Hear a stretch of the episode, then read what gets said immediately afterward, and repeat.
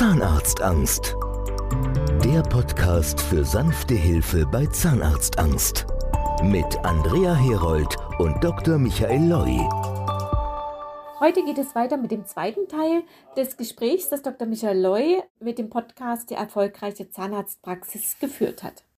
Was mir dann auch noch bei Ihren Videos aufgefallen ist, die hatten erwähnt, dass, wo wir gerade beim Kiefernorthopäden sind, dass ja viele Zahnarztphobiker ein Fehlbissproblem haben und nicht nur viele, sondern ausnahmslos. Ausnahmslos sogar, ja. Mir aufgefallen, also ich habe mich früher als Zahnarzt, nachdem ich in die Zahnarzt werden wollte, immer extrem mit den Fachgebieten befasst, unter anderem auch mit Funktionstherapie und äh, sogenannten Knappologie und sowas. Ne? Mhm. Und da kam zu mir nach München eine sehr elegante Mailänderin, die äh, eine tolle Zahnpflege hatte und eine Menge zerstörte Zähne. Und ich dachte, wie geht denn sowas? Weil wenn jemand so pflegt, dann kann doch der keinen zerstörten Zahn haben. Das gibt's doch gar nicht. Ja. Aber da fiel mir auf, die hatte eine Malokklusion, also Fehlbiss. Ne? Und mhm. man muss wissen, 15.000 Mal beißen die am Tag zusammen mit 400 Kilogramm. Das hält der Türe, wenn die nicht passt, in einer Viertelstunde ist die kaputt. Ne? Mhm. Also da war dann schon es muss irgendwie einen Zusammenhang geben zwischen der Malokklusion und den Zerstörungsgrad. Weil wenn die so gut putzen, dann kann mir die Malokklusion dafür verantwortlich sein, also Fehlbelastung. Ne? Mhm. Und in der Zwischenzeit habe ich viele tausend Patienten gesehen und Sie können darauf wetten. Ausnahmslos haben die ein Malokklusionsproblem. Die haben keine Eckzahnführung, die haben Kreuzbiss, was auch immer. Da gibt es eine Menge Möglichkeiten, die da als Malokklusion bezeichnet werden da muss es einen Zusammenhang geben. Das ist ja auch ein Grund, warum ich sagte, die Wissenschaftler sollen mal der Sache nachgehen. Da muss es irgendwie einen Zusammenhang geben. Ja, also was ja besonders erstaunlich ist, eben viele waren ja bei Kiefernorthopäden und wurden ja. behandelt und trotzdem sehen sie trotzdem immer noch Fehlbisse, nicht? Also auch dazu ein Beispiel. Ich hatte bei dem Demonstrationsmaterial, was ich bei den Patienten zeige, da kam also ein, in Zürich ein Patient zu mir und der war gleich ziemlich überheblich und sagte, hier werden es bei mir Ihre Behauptung von Malokklusion widerlegt sehen. Weil ich war nämlich gerade beim Kieferorthopäden, da bin ich gerade fertig geworden, aber mich wundert, dass da links unten so ein Zahn zu dunkel wird. Ja, also das erste, was ich gesehen habe, von wegen Kieferorthopädisch fertig behandelt, der hatte gar keine Eckzahnführung. So, und jetzt ein Röntgenbild ergab, dass dieser Zahn, der so dunkel wurde, dass der eine riesige Karies hatte. Und die Karies hatte eine ganz einfache Ursache, eine Fehlbelastung. Und dann habe ich zu dem Zweck immer Plastikflaschen bei meinem T1-Gespräch dabei und dann sage ich den Patienten, die Flasche drück von oben axial drauf, da verträgt die Flasche eine Menge. Dann schiebe ich die Hand über die, halte die Flasche fest mit der linken Hand und schiebe über die Flasche mit der rechten Hand drüber. Dann sieht man, dass die Flasche kippt oder aber, dass sie in sich geknickt wird. Dann sage ich dem Patienten, schauen Sie, wenn ich das jetzt tausendmal knicke, die Flasche, was passiert denn dann eigentlich? Ja, die geht dann kaputt. Ja, sage ich, genau so ist es. Da kriegt die Flasche einen Riss.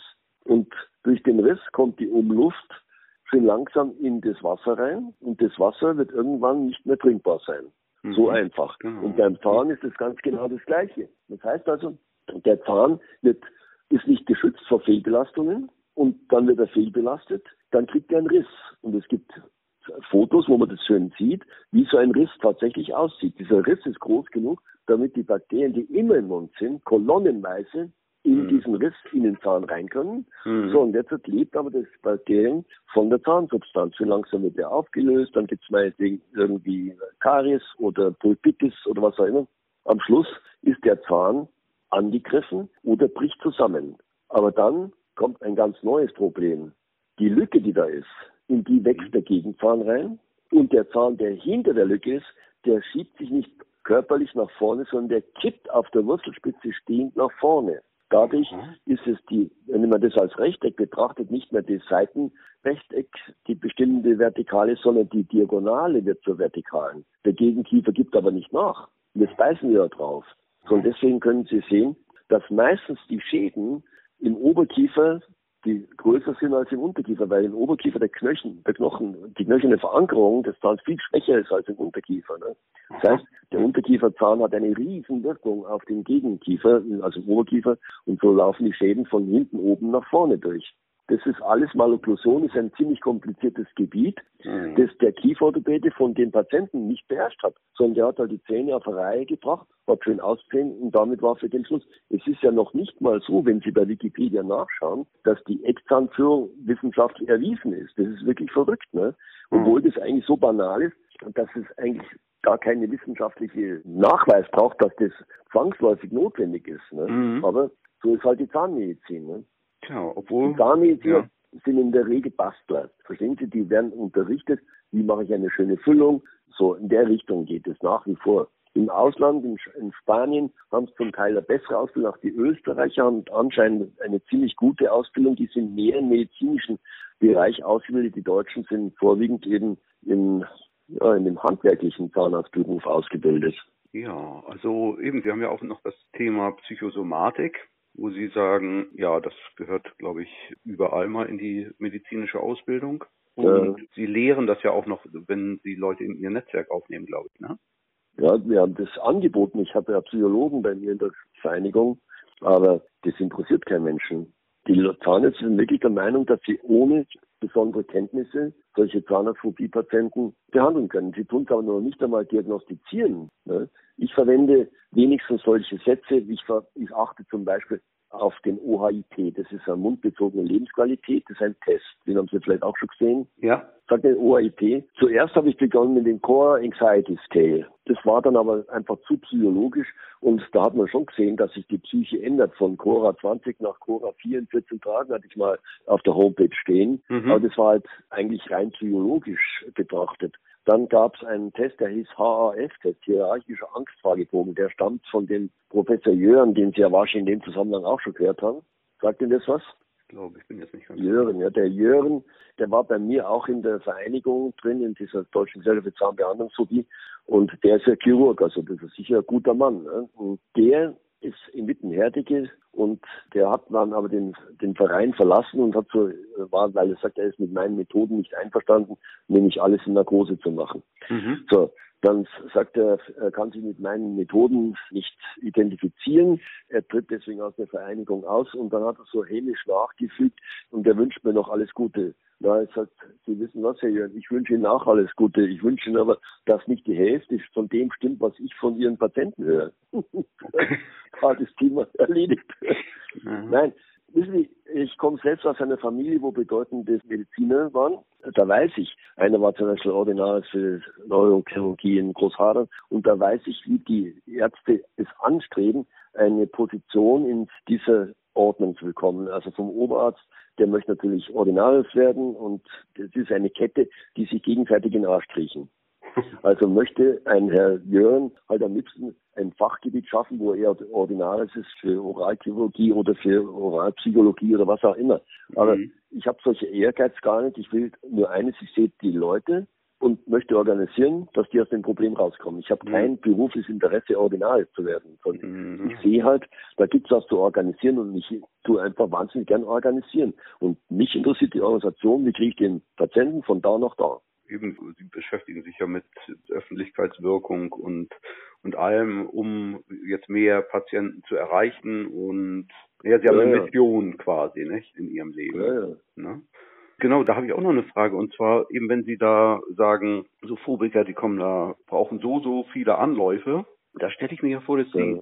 Werbung dann auch eine Menge Geld verschlingt, weil, also Sie sagten ja. Sehr, sehr teuer. Ne, das ist ja. ja, das ist ja gigantisch. Haben Sie da eine, eine Werbeagentur, die Ihnen hilft oder haben Sie da? Ja, also ich habe immer wieder versucht, äh, das Problem ist, dass die Leute eigentlich genau wie die Zahnärzte nie auf des Pudels Kern kommen. Das heißt, auch ich kann Ihnen nicht so deutlich verständlich machen, was ein Zahnarztphobiker ist. Das ist einfach dadurch, dass das Zahnarztangst und Zahnarztangst dasselbe angeblich ist, was aber zwei verschiedene Dinge sind, das kriegt man nicht rüber. Deswegen sage ich, Zapzarat Disease, wenn es diese wäre es ganz einfach, da hätte man kein Problem. Aber so heißt es eben auch Zahnarztangst. Ich kann es nicht vermitteln. Und die Werbeagenturen kommen alle mit denselben, immer gleichen Marketingmethoden. Ja, die kenne ich auch alle. Das, ist, das habe ich auch alles versucht, aber es hat alles nichts gebracht. Bis dann einmal, ich habe so einen TV-Bot, ich weiß nicht, ob Sie ihn gesehen haben mal, diese Werbung, die wir im TV haben.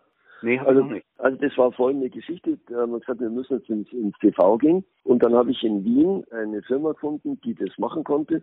Und da stand als eine hübsche junge Frau vor einem weißen Bildschirm und hat nicht reingeschaut. Wusste aber überhaupt nicht, was das eigentlich alles soll. Und ich sehe nur den Produzenten, wie der einen Teller im Arm hat und ein Messer. Und ich denke, was macht denn der da? Und dann hat der mit dem Messer, kennen Sie wie auf der Kreide an der Tafel, runtergerissen und dann hat es ein entsetzliches Geräusch.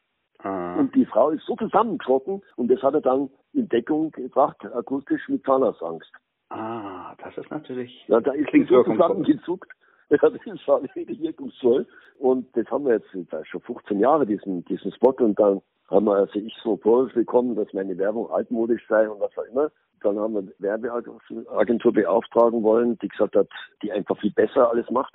Und der hat dann den Auftrag abgelehnt und gesagt, wissen was, das ist so auf den Punkt gebracht, das kann man nicht besser machen. Ja, das gibt's, ja. Und ich habe gerade einen Patienten, ich habe das so echt original, authentisch, authentischer Mensch, ne? Der hat mich da im Fernsehen gesehen und dann kam er zu mir und sagte, ich habe das im Fernsehen gesehen, ich bin minutenlang vor dem Fernseher gesessen und war wie tot.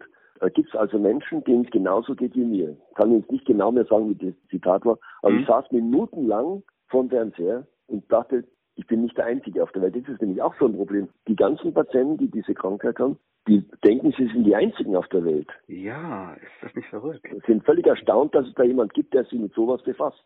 Ja, es ist völlig unverständlich, wenn Sie sagen, das ist so ungefähr, also fünf bis zehn oder bis zwölf Prozent der Bevölkerung dieses Problem hat, dass es trotzdem möglich ist, dass alle glauben, nur sie hätten das Problem. Das ist eigenartig, ne? Das ist äußerst eigenartig. Und ich bin mal bei einem Professor, ich war da drauf und dran, einen Standort in einer berühmten englischen Klinik zu bekommen. Ich weiß gar nicht, wie die hieß, äh, London Hospital oder irgendwas. Also irgendwas ganz Berühmtes, was so wie die Mayo Klinik ist, ist die in der angelsächsischen Welt, in Australien, Neuseeland, England und so. Mhm. Und da war also kurz vor Abschluss und es war ganz wichtig, dass ich da pünktlich bin. Ich musste aber vorher noch zu einem Tim Newton, ist der, der ist im Gaze, im Geist Hospital und der wollte mich unbedingt kennenlernen. Ja, ich wusste gar nicht, wer das überhaupt ist. Und dann saßen wir da, den im 26. Stock oben und äh, der war dann so fasziniert, dass das Gespräch ewig gedauert hat. Und dann bin ich viel zu spät in die Klinik gekommen zu dem Gespräch, dass der Vertrag abgeschlossen hat. Dann war die stocksauer und ich habe mich entschuldigt. Ich, ich war beim Tim Newton, aber der wollte mich gar nicht mal rauslassen. Bei wem waren Sie? Bei Tim Newton, das Geisthausviertel. Zu Tim Newton kommt kein Mensch. Das, ich war doch gerade da. da war der so fasziniert. Und der hat irgendwie eine Untersuchung gemacht für NHS in England. Der hat dann erzählt, er hat äh, Analyse.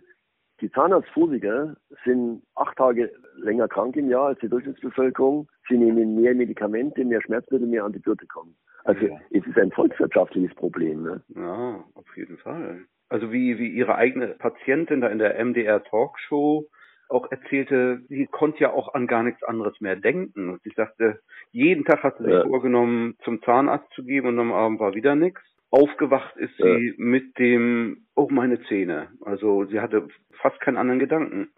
Und dabei sah die Frau von, um ja, die Zähne. Eben, man sah ihr das ja auch vorher nicht an. Es gab ja auch Aufnahmen eben vor der Behandlung. Und ja. die wirkte ja eigentlich, ja, eigentlich ja, Normal. wie ein normaler Mensch, nicht? Und ja, man sieht es nicht. Aber man sieht es insofern, also wenn die Patienten, manchmal sehe ich die ein halbes Jahr später, ne, dann hm. erkennen hm. die Patienten nicht mehr. Weil die, wissen, die werden von so einer Last befreit, das sieht man dann im Gesicht auch, das ändert, die ganze Körperhaltung wird anders, das ganze Gesicht wird anders. Ne? Ja. Und da ist jetzt erst so Videos gesponnen, ich habe dann durch Zufall ein Video machen können mit einem, der für Audi die Werbung macht. Und dachte, ja, das probierst du mal. Audi ist, die machen ja tolle Videos. Soll der mal da ein Video drehen? Das mhm. haben wir dann auf äh, Facebook geschickt. Das war in kürzester Zeit, haben 180.000 Leute das Ding da angesehen. Und, und der Inhalt war jetzt diese. So, der Inhalt, das weiß ich gar nicht mehr genau. Also ich habe bloß alles anders gemacht als die Zahnärzte stellen sie immer selbst da. Sie können das und können das und können das. Und Sie können sich anschauen, das ist, ist glaube ich, auf der Homepage auch. Was machen Sie, Herr Dr. Loy, glaube ich, heißt das. Ne? Aha. Das ist so grafisch sehr auffällig gemacht. Und ich sage, ich weiß eigentlich auch nicht, was ich anders mache. Also ich mache überhaupt nicht die zahnärztliche Art, ich mache das und das und das. Ich, weiß auch nicht, was ich mache, aber irgendwas mache ich anscheinend richtig. Ja, ganz offenbar, ja.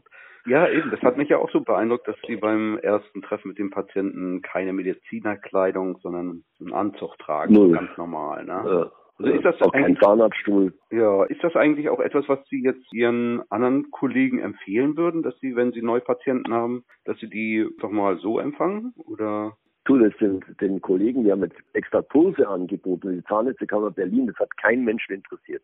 Ach. Interessiert niemand. Weil die alle sagen, das machen wir auch, das können wir gerade, die halten mich für einen Schwätzer und für einen Übertreiber. Und das, was ich im Vorfeld mache, zum Beispiel Büro in Zürich und in Leipzig, zum, damit die, das heißt Pre-T1, damit die Leute reden können mit einem ehemaligen Phobie-Patienten, mit geschulten Mitarbeitern, das gibt's ja sonst nirgends auf der Welt. Ich habe nicht nur diese wahnsinnige Werbungsgeschichte, also mit Google und TV und was noch alles gibt, sondern auch die Patienten können mit einem Menschen reden, der das Problem selbst durchlitten hat. Ja, Frau Herold, ne? Frau Herold. Und die bildet meine Mitarbeiter aus. Und da ist es so, dass das eigentlich die Masse nicht lernen kann, diese Sprache so zu beherrschen, wie es der Phobie-Patient erfordert. Der, der hat quasi, der hat eine eigene Sprache nötig. Ja, das ist wirklich ein ganz, ganz besonderes Gebiet. Ne? Das wird man ja, ja aber das aber als solches nicht gesehen. Ja, das also die Idee allein schon, dass sie eine Ex-Patientin in den Vordergrund rücken zur Kontaktaufnahme und vor allen Dingen, sie, sie sagen ja auch, melden Sie sich anonym, kein Problem.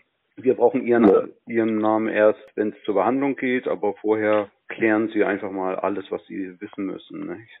Ja, ja. Und vor allem mit jemandem zu sprechen. Ja, weil die ist ja viel authentischer, als ich sie je sein kann, weil die ja. ist selbst von dem Problem betroffen und es geht da so um Feinheiten. Es sind so unglaubliche Feinheiten, die da eine Rolle spielen. Die Emotion von solchen Menschen, die kocht sofort hoch und sofort ist da jemand komplett verloren. Und das ist die Kunst, das eben, es ist wie eine eigene Sprache, die man da anwenden muss. Das ist wie wenn ich mit einem Engländer reden will, aber kein Englisch kann. Ja, wird schwierig. das wird schwierig. Und das, ist da, und das ist da genau das Gleiche. Sie müssen die Sprache, sie müssen die Emotionen lesen können dieser Menschen. Ich habe zum Beispiel jetzt gerade in, in Zürich einen ganz riesigen Fall gehabt und äh, hat in Zürich gibt es etwas, das heißt Zahnprothetiker. Das gibt es nur in Zürich. Das heißt, da darf der Patient hingehen und der, und der darf auch Abdrücke machen und darf Einproben machen, was bei uns ja verboten ist. Ne? Das darf nur der Zahnarzt machen. Okay. Ja, das war ein Riesenimplantatfall und dem es besonders Anästhetik lag. Und dafür ist dieser Zahnprothetiker extrem geeigneter Künstler. Der mhm. kann das toll machen, der hat die Software dazu und das Händchen. Und dann dachte ich, da muss jetzt ich eigentlich nicht extra nach Zürich fliegen, um den zu begleiten zu dem Zahntechnik. Äh, das reicht, wenn mein Mitarbeiter dabei ist. Und aus irgendeinem Grund dachte ich mir, hm, vielleicht ist es doch gescheiter, du fliegst nach Zürich, was ja zum Beispiel von München nach Zürich kostet der Flieger 1400 Euro, ne? das ist ja kein Pappenstiel. Ja. Dann bin ich also dahin und bin zu denen in das Labor rein und wissen, was dann passiert ist. Da war der Patient, ich merke noch, wie der in einer, wie sich eine Schockstarre anbahnt. Der Zahntechniker ist ein ganz lieber Kerl, aber zu, in dem Verhältnis zu diesem Patienten, der diese Ausstrahlung auf das Zahnarzt hat, war das jetzt am Zusammenbrechen, es war am Explodieren. Ja. Und ich kam in letzter Sekunde, sehe, was hier los ist und mach einfach, bring mich da ein und dann hat sich die Sache beruhigt. Und ich habe dasselbe schon mal erlebt, letztes Jahr, vorletztes Jahr vor Weihnachten. Da hatten wir auch so einen extremen Fall und es ging auch um, um wahnsinnig viele Implantate und um sehr, sehr viel Geld. Und dann habe ich mich überreden lassen, gegen meine Überzeugung, von einem Techniker, er bräuchte noch Abdrücke. Und ich wusste, alles, was außer mir, neben mir läuft, ist eine Katastrophe für den Patienten. Mhm. Ja, ich habe mich überreden lassen. Also haben wir den Patienten in Frankfurt zu einem Kollegen geschickt, der die Abdrücke genommen hat. Das ging auch. Mhm. Aber nach dieser Leistung, für den Patienten als Leistung betroffen, ist er zusammengebrochen, war nie wieder zu sehen für den ist Zahnarzt, da sehen Sie, auf welche Messerschneide man da geht. Ne? Also da kann man eigentlich nur runterfliegen. Man muss da balancieren wie jetzt äh, auf, auf dem Seil. Nee, also wie die Leute denn schon auf sie quasi eingeschossen sind, nicht? Also auf ihre Art und ihr Auftreten und ihr Reden und so weiter, ne? Ja, ich weiß es nicht. Ich ja. das, mir liegt überhaupt kein, ganz im Gegenteil mit Arroganz, macht man das ganze Ding ja kaputt, ne? Ja, ja. Also es ist wirklich, es kommt mir so vor, wenn man so saisonell, das ist wie wenn man so aus einem Akrobat ist auf das Seil und da einen mitnehmen muss darüber. Ne? Ja, das ist ein gutes Bild. Das klingt wirklich. Ja, das haben Sie mir jetzt gebracht, das Bild. es ist es nur so. Das ist ein ganz schmaler, schwieriger Gang, den mhm. da rüber zu bekommen. Ne? Ich hatte mal als die allererste Homepage, meine Tochter ist so künstlerisch begabt, ja, und dann war die ein mhm. ganz kleines Mädel und das war die erste Homepage überhaupt. Dann habe ich zu ihr gesagt, kannst du mir mal ein Bild malen, damit ein Phobie-Patient, ein Angstpatient merkt, hier wird ihm geholfen. Dann hat das Mädel, da war die vielleicht fünf Jahre alt oder irgendwas, das war damals Baywatch. Da saß also einer auf dem Stuhl oben an der Meeresrand und vor im Wasser schreit einer herb. Und dann rast er da rein. Das haben die Patienten so das kindlich, so kindlich die Zeichnung war. Die Patienten haben genau gewusst, was hier drunter zu verstehen ist. Das war spontan in die Köpfe eingegangen. Die Leute waren begeistert von diesem. Auf der Homepage gab es ja sowas nie. Das war ja. so eine kindliche Zeichnung, ja. da so quasi als Markenzeichen auftaucht. Die Leute waren fasziniert. Das ist wirklich verblüffend, ne? Dass ein kleines Mädchen so, ja, ja. Die, die, sind natürlich viel näher an ihren Gefühlen und Ausdrucksmöglichkeiten. Ja, ja. Es ist halt auch so, bei, wenn die Patienten, die frage ich oft, was empfinden Sie, können Sie irgendwas sagen? Und dann war neulich mal eine Architektin da, ich suche das gerade so neben mir, einen Text, die hat dann aber gesagt, ich denke nur noch an meine Zähne, ich kann gar nichts mehr anderes, der Kopf geht pausenlos rund um dieses Thema, ich kann gar nichts anderes mehr machen. Mhm. Es ist ein Mensch, das kann man sich selbst gar nicht vorstellen, dass es ein Thema gibt, das nur noch Tag und Nacht, 24 Stunden am Tag, immer um diese grässlichen Gedanken herum sich bewegt. Ja, muss ein scheußliches Leben sein. Ja, deswegen sind ja viele Selbstmordkandidaten. Ne? Ja, ne? Ja klar, ich meine, wenn man nur mal den Hauch eine, von Vorstellungsvermögen hat, dann kommt einem das natürlich auch in den Sinn, aber man, weil ja. man es den Leuten ja von außen überhaupt nicht ansieht, nicht? Weil sie, eben wenn sie dann auch noch so gute Schauspieler sind wie ein Büttenredner oder so, ne? Dass man gar nicht ja. denken ja, Man kommt gar nicht auf die Idee, die, die kaschieren das so geschickt, dass man gar nicht auf die Idee kommt. Und ich schätze mal, dass das für den normalen Zahnarzt ja auch das Problem ist. Der, der hat ja keine Vorkenntnisse. Der, der weiß nur, da kommt ein Patient mit Zahnarztangst, ja, das haben alle und dann kriegen wir schon. Und jetzt kommt da was ganz anderes ans, ans Tageslicht, wenn der das erste Mal sieht. Der sieht den Patienten schon in dieser extremen Verfassung und dann sieht er vielleicht, wenn er Glück hat, auch noch die Zähne und dann ist der Zahnarzt schockiert und, und wird handlungsunfähig. Mhm. Ich kann mir das gut vorstellen, verstehen ja, Sie? Wenn ja. Sie als Zahnarzt des besten Willens sind, aber Sie merken einer, das ist, schauen Sie die Anästhesisten, wenn im Supermarkt jemand tot umfällt, wissen Sie, was die Anästhesisten sagen? Ich hau ab. Okay. Das sind meistens Leute, ja, man möchte ja. gar nicht glauben, aber es sind meistens Leute, die so aus dem normalen Bereich kommen, die dann spontan helfen, Herzmassage machen oder sowas. Ne? Ja. Ich habe die Anästhesisten gefragt, die kriegen da auch bei sowas auch so wie Panik, weil sie ihr Instrumentarium zum Beispiel gar nicht dabei haben. Ne? Ja. Oder was die mir erzählt haben, also die Anästhesisten sind ja meistens Notärzte gewesen, dem Hubschrauber an Unfälle hinfliegen und die, was die ihnen für Geschichten erzählen, da wird es schlecht dabei. Ne? Und die sagen also, das allererste, was man tun muss, ist Überblick zu bekommen, was ist hier wichtig und was ist unwichtig. Das heißt, sie müssen entscheiden, dem helfe ich und dem helfe ich nicht. Ja. Gerade bei schweren Unfällen. Mhm. Jetzt ist aber ein Zahnarzt mit sowas ja überhaupt nie konfrontiert. Der mhm. Patient, der kurz vorm Zusammenbrechen steht wegen seiner panischen Reaktion und dann die Zähne, da wird der Zahnarzt hilflos und das möchte er nicht sein. Hilflos möchte er nicht sein, also macht er den, den Macker. Mhm. Ja. Und der Patient geht danach nie mehr. Oh Gott, wenn Sie, wenn Sie da jetzt so einen Ratschlag hätten für einen eben normalen Zahnarzt, der das normalerweise nicht sieht und jetzt kommt mal, hat sich mal jemand in seine Praxis getraut, obwohl er diese Angst hat und so weiter. Könnten Sie dem irgendetwas raten? Ich würde dem immer raten, überweisen. Der kriegt einen Patienten zurück, den er weiter behandeln kann. Den hat er ein ganzes Leben lang danach. Ne? Genau. Die sind danach ganz normal behandelbar mit wenigen Ausnahmen. Und sonst hat er nur Probleme mit dem, weil der kommt dann vielleicht wieder und dann ist er nicht behandelt. Man braucht er stundenlang Ansprache, bevor er überhaupt irgendeine Kleinigkeit machen kann. Das muss man ja auch unter Kostengesichtspunkten naja, sehen. Ja. Der Zahnarzt plant teilweise monatelang seine Behandlung durch und jetzt kommt einer, der bringt den ganzen Zeitplan durcheinander. Ne? Mhm. Weil der den Mund nicht aufmacht oder weil der, weil der immer sagt, es tut weh, es tut weh, es tut weh. Da wird der wahnsinnig der Phobiepatent passt nicht in die Gebührenordnung, er passt nicht in die Zahnarztpraxis und er passt nicht in die Öffentlichkeit. Weil die Öffentlichkeit sagt, jetzt gehen wir mal zum Zahnarzt. Und der ja, kann aber nicht die Öffentlichkeit. Genau, ja.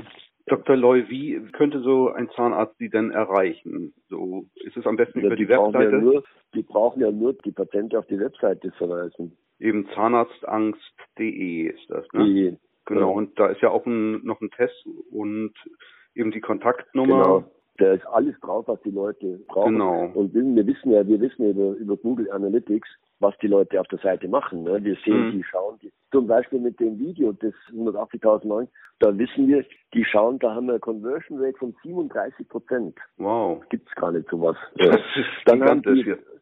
Mhm. ja, die schauen neun Seiten an und sie bleiben 16 Minuten auf der Seite, was es ja gar nicht gibt so normalerweise. Ja, Ne? ja. Also das heißt, die sind schon durch diese Art, wie ich da in diesem Porträt auftrete, irgendwie in eine Stimmung versetzt, das schaue ich mir, das kann ich mir jetzt anschauen, da kommt nichts Böses auf mich zu. Irgendwie muss es ja begründbar sein, dass es so ist. Ne? Während die anderen, die also dieses Video nicht anschauen, die haben Conversion Rates von ungefähr 6 bis 8 Prozent und die Mhm. bleiben ungefähr eine Minute auf der Seite und schauen zwei Seiten an. Also der Unterschied ist unglaublich vom Video zum Nicht-Video. Ja, das Und daran sieht man wieder, wie wahnsinnig wichtig diese emotionale Seite ist, dass der Patient aufgebaut wird. Durch das Video, das die anschauen, sind die anscheinend in eine Situation, emotionale Situation gebracht wird, die ihnen Kraft verleiht. Also wie messen Sie denn die Conversions? Ja, das macht ja Google. Google, die Seite, ja, wissen ja selber, ist ja riesengroß. Die wissen die Leute teilweise auswendig. Ne? Ah, Aber da kriegt man von Google Analytics, kriegt man da unheimlich viel Daten ausgewertet, dass man sieht, wo, wie lang bleiben die, wann gehen die auf die Seite. Es ist zum Beispiel auch so, dass die, bei mir kommen ja die ganzen Anfragen rein. Also diese, wenn jemand ein Formular ausfüllt auf der Seite zahnarztangst.de, das läuft alles bei mir ein. Ich sag's Ihnen, da meint man doch, dass die Leute nachts schlafen. Ja, brauchen Sie nicht glauben. Von ab 23 Uhr bis 7 Uhr kommt da ein E-Mail nach dem anderen rein. wow. Also Ja, die befassen, befassen sich damit. Ne? Ja. Und mit den Smartphones können sich eh unbeobachtet äh, mit dem Thema befassen. Früher, wenn man nur einen Computer am Arbeitsplatz hatte, da musste Ja. man schnell ausmachen, Ah. wie beim Porno, wenn jetzt jemand kommt. Ne? Ja, ja, na da hoffe ich ja, dass dann Ihr Netzwerk dann noch kräftig wächst, weil bei diesem gigantischen Bedarf. Und das ist zum Beispiel Frankreich. Ich kenne die Franzosen schon am Röntgenbild. Da ist die französischen Ärzte, ja, es gibt zum Beispiel keine Narkose in Frankreich, bis auf eine, in Parc Monceau in Paris. Und die machen aber nur Narkose, wenn sie acht Zähne ziehen. Die, die auf acht kommen, äh, mir ein Rätsel, gibt keine Narkose. Ne? In Italien genau das Gleiche. Da muss man in die Klinik dazu gehen. Und die Kliniken, die wenigen, die es in Italien gibt, die sind völlig bedient mit den normalen Notfällen. Aber so eine Sanierung, die ein Patient braucht, das muss ja auch überschaubar sein. Deswegen heißt es ja bei mir drei Termine Therapie. Ja, Das muss überschaubar sein, ne? nicht 10.000 Termine mit, mit noch mehr Spritzen. Ne? nee, das ist natürlich schön. Machen wir so. Sie werden ja jetzt sich Ihre Gedanken machen. Sie können mich gerne nochmal anrufen, wenn Sie das Ganze irgendwie auf einen überschaubaren Nenner gebracht haben. Vielleicht haben Sie dann Fragen. Bin da gerne dazu da, das Ihnen zu beantworten. Sehr gerne. Ja. Ja? Nee, dann machen wir jetzt Also können wir erstmal. bis morgen ja? früh weitersprechen. genau. Äh, es ist ja immer so- Das ist so spannend. Ich sage zu den Patienten auch immer, wissen Sie, das dauert zwar eineinviertel Stunden, aber von den eineinviertel Stunden haben Sie zehn Minuten was verstanden, weil man weiß aus wissenschaftlichen Untersuchungen, dass Sie zehn Minuten einem Fachfremden die nicht folgen können und dann ist Abschlussschluss. Und dann gehen Sie runter und denken, was hat er da gesagt, was hat er da gesagt? Ja, und ja. deswegen kriegen Sie bei mir Aufklärung nicht nur einmal, sondern insgesamt sechsmal und zwar in der Form, wie Sie wollen. Sie geben die, die Technik vor, die Sie brauchen. Ich bin wegen meinen Knienbehandlung die drei Professoren, die sich untereinander nicht kennen und zusammen zehn Minuten darauf verwendet, mir zu erklären, was mit meinem Knie ist. Also wir machen eine extreme Aufklärung Ja, ja. und nicht nur einmal, sondern wiederholen das bis zu sechsmal. Ja, das, das ist auch Mhm. wahnsinnig wichtig. Also ich, ich weiß es ja jedes Mal beim Zahnarzt. Also wenn ich in 14 Tagen kommen soll, da habe ich schon lange vergessen, um was es genau ging. Ja, ja.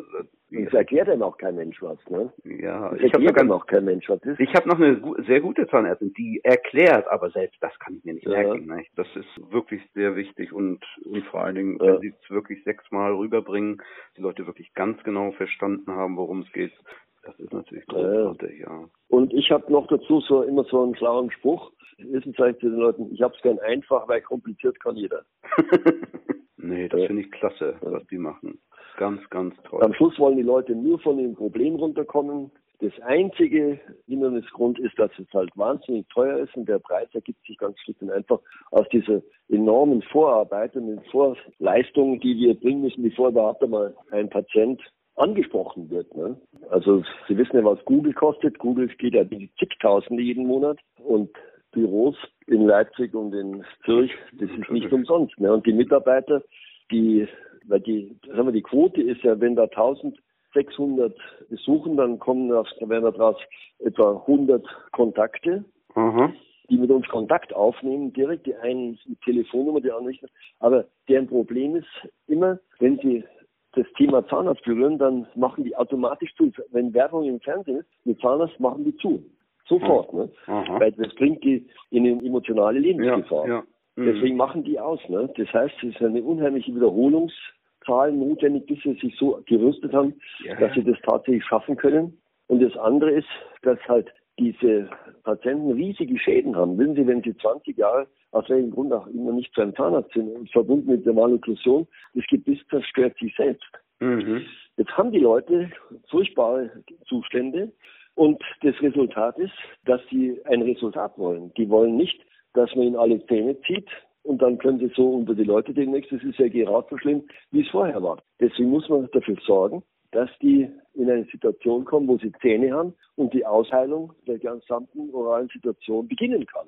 Das Mhm. heilt ja nicht einfach mit einem Blick dann vom Leuwein, das, sondern das muss gemacht werden. Da ist wahnsinnig viel Arbeit, das ist extrem anstrengend für die Leute. Man braucht als Zahnärzte, als Behandler dann richtig taffe Typen, die eben sechs, sieben Stunden Ja. am Stück durcharbeiten können, ohne Zigarettenpause. Ja, ja, das ist ja kraftraubend und man Ja, in der Deswegen Haltung muss ich die Zahnärzte alle ausbilden vorher Ja.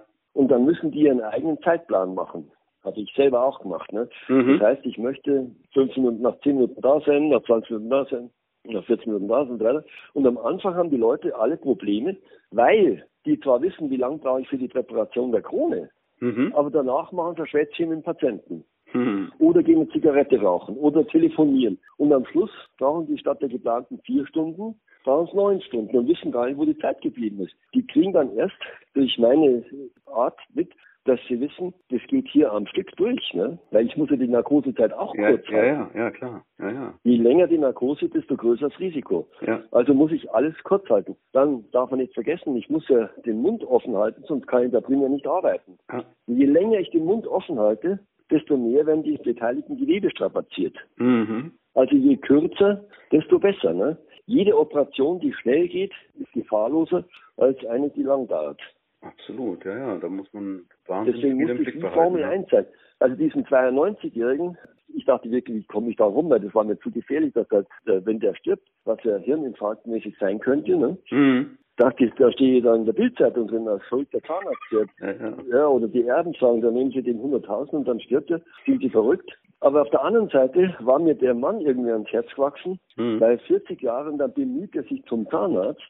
Der zittert und, und schwitzt und weint. Ein kleines Männlein, das da bei mir auftaucht, mit größtem seelischen und körperlichen Aufwand, um das zu erreichen. Man sagt, also irgendwie muss dem Mann geholfen werden. Mhm. Du kannst nicht einfach sagen, komm, das ist doch nicht so wichtig und so, sondern, also. Dann habe ich also gesagt, ja, wie können wir das machen? Denn wir hatten das Glück, dass der keine Zähne mehr hatte und einen ganz guten Knochen hatte. Das war unser Aha. Glück. Ne? Ja. Mhm. Dann habe ich alles organisiert, was es Hightech-mäßig gibt. Und ich habe äh, so Hightech-mäßig alles beieinander, was es gibt. Wir können heute Abdrücke digital machen. Mhm. aber, das gibt es aber zum Beispiel nur in Bad Homburg bei einem Spezialisten, Röntgenologen, Spezialisten. Und das haben wir auch gemacht. Am Schluss waren die 16 Implantate in einer Dreiviertelstunde drin. Und vorher hatte ich noch das Problem mit den Anästhesisten zu vermeiden, weil die Anästhesisten haben gesagt, mach mal nicht, mach mal nicht, mach es zu gefährlich. Ja. Ja, und ich hatte immer mehr den Eindruck, das ist dem sein einziger Lebenswunsch noch. Irgendwie kannst du dem nicht Nein sagen. Dann hatte ich eine letzte Anästhesistin zur Verfügung, die hat zuerst auch abgelehnt und dann war, hat gemeint, der macht die besonders schlau, den legen wir jetzt rein, um zu sehen, dass der körperlich vielleicht fit ist, aber geistig ist er nicht mehr äh, groß. Und hat so gesagt, er soll doch mal die Blutwerte scannen Mhm. und mailen nach Frankfurt. Und dann haben die gedacht, scannen weiß ja eh nicht, was das ist. Und mailen und sowas weiß er auch. Fünf Minuten später war alles da. Und Wow. das war dann der Punkt, wo ich gesagt habe, also der muss irgendwie fit sein, das machen wir. Da haben wir das gemacht. Das war Formel 1 mäßig organisiert. Das heißt, eines meiner Aufgaben ist es auch, die Behandlungszeit dieser riesig komplexen Geschichten auf ein Minimum zu reduzieren. Mhm. Das ist wie bei der Mhm. Formel 1. Ja. Wenn der Reifenstapler eine Stunde entfernt ist, dann, dann können Sie es vergessen. Ne? Ja. Dann sind die Formel 1-Sieger. Und so ist es halt extrem durchorganisiert, sehr tief strukturiert, weil sonst geht es gar nicht. Und das ist auch, deswegen können die meisten das gar nicht machen, weil die Organisation muss ja erstmal da ja, sein. Ja, ja, ja, ja. Und Labor muss da sein. Es sind tausend Dinge. Ja. Ja gut, jetzt haben Sie, glaube ich, Ich glaube, ja, es war wunderbar. Gut, Dr. Loy. Also, da wünsche ich Ihnen was, gell? Danke. Ja, ich danke Ihnen schön. Ciao. Tschüss. Alle Infos auf www.zahnarztangst.de oder in den Shownotes des Podcasts. Nehmen Sie jetzt Kontakt auf und bekommen damit die Chance auf ein beschwerdefreies Leben.